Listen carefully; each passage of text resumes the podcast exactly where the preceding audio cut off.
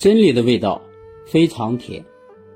道德经，道解真理，道可道，非常道。今天是我们道德经的第二讲。为什么叫老子？老子中称的由来，因为老子是中国古代的哲学家、思想家、演绎家，是道家学派的创始人。这个“子”字在当年那个时期啊，是对男子的一种美称，或者是忠诚，是古代对有思想、有学问、有道德的人的一种通用的一种忠称。子呢，是十二弟子排在第一位的，相当于我们现在的第一名。如果前面再加上他的姓，啊，就是我们后期大家了解的诸子百家，比如说。孔圣人，孔子，他姓孔；孟子姓孟；庄子姓庄；孙子姓孙。因为老子呢姓李，名耳，字伯阳，号老聃。那为什么他叫老子呢？这样说起来呢，还要要有一段渊源。因为我们人类的文明啊，是通过图画和文字来传播的，所以古代文献它有个记载，在远古时期啊，中国的大地上先后出现过一些著名的部落，其中啊最著名的就是黄河中下游渭河流域的炎帝部落、黄帝部落，所以我们是炎黄的子孙。黄河的下游呢？少昊部落也是非常有名的。少昊呢是皇帝的儿子，他是东夷族啊这个首领。后来呢，因为部落联盟嘛，他又归属于华夏部落，都是从古代传承下来的。因为每个部落呢，它都有自己的图腾，而图腾的主要内容是由图画和文字组成。图腾代表着什么呢？图腾是对祖先灵魂的一种崇拜，是对血缘关系的一种追踪。那灵魂又是什么呢？灵魂就是来自天体天上的一股气啊，我们现在就叫能量。我们中国人为什么皮肤是黄色的？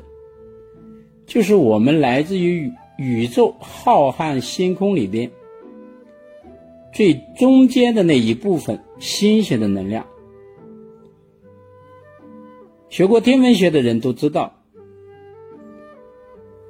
中间的星星就是北极星，围着北极星旋转的就是北斗星。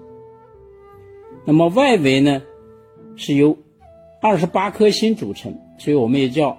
二十八星宿，东边的七颗星呢叫青龙，西边的七颗星叫白虎，南边的七颗星叫朱雀，北方的七颗星叫玄武，那中间这七颗星就叫北斗。也就是说，中华民族的这种灵魂啊，是天人相应的一团气。那这股气也叫能量啊，这股能量来自于北斗。所以我们中国有北斗文化，因为北斗星在天体二十八星宿的正中间，所以中央五行为土，土的颜色呢就是黄色的。那我们这团气就是来自于中央北斗之星，所以我们的皮肤是黄皮肤的。当然，世界上大家也看到有白色人种，有黑色人种。为什么会这样？就是我们来自天体的这团气是不一样的，所以人的这种最原始的灵魂之气不同，所以它的颜色也不一样。那么宇宙呢，让人类创造的这种斑斓就是多姿多彩的，就说人这种原始的这种能量呢，源自于天体啊，所以叫天人合一。父母只是给了你身体，但是你的灵魂是从哪里来的呢？这是很多人提出的疑问，啊，所以古代呢，它各个氏族的图腾啊，都代表着这个氏族后代的灵魂和祖先的灵魂呢，要产生这种天人感应啊。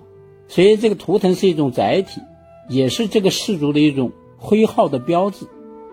就像现在大家做企业的，你企业有 logo，那么这个 logo 这个徽号这个标志就是你这家企业的。所以你的员工也好啊，你的这个外围人想认识你这家企业，那么看到你这个 logo 就知道是这家企业的徽号。那过去氏族的徽号就叫图腾。我们百家姓中李姓的图腾，就是由一个木字和一个子字，还有一个老虎的图案三部分组成的。那这个老虎又代表什么呢？那么老虎代表的这个李氏祖先啊，叫高尧。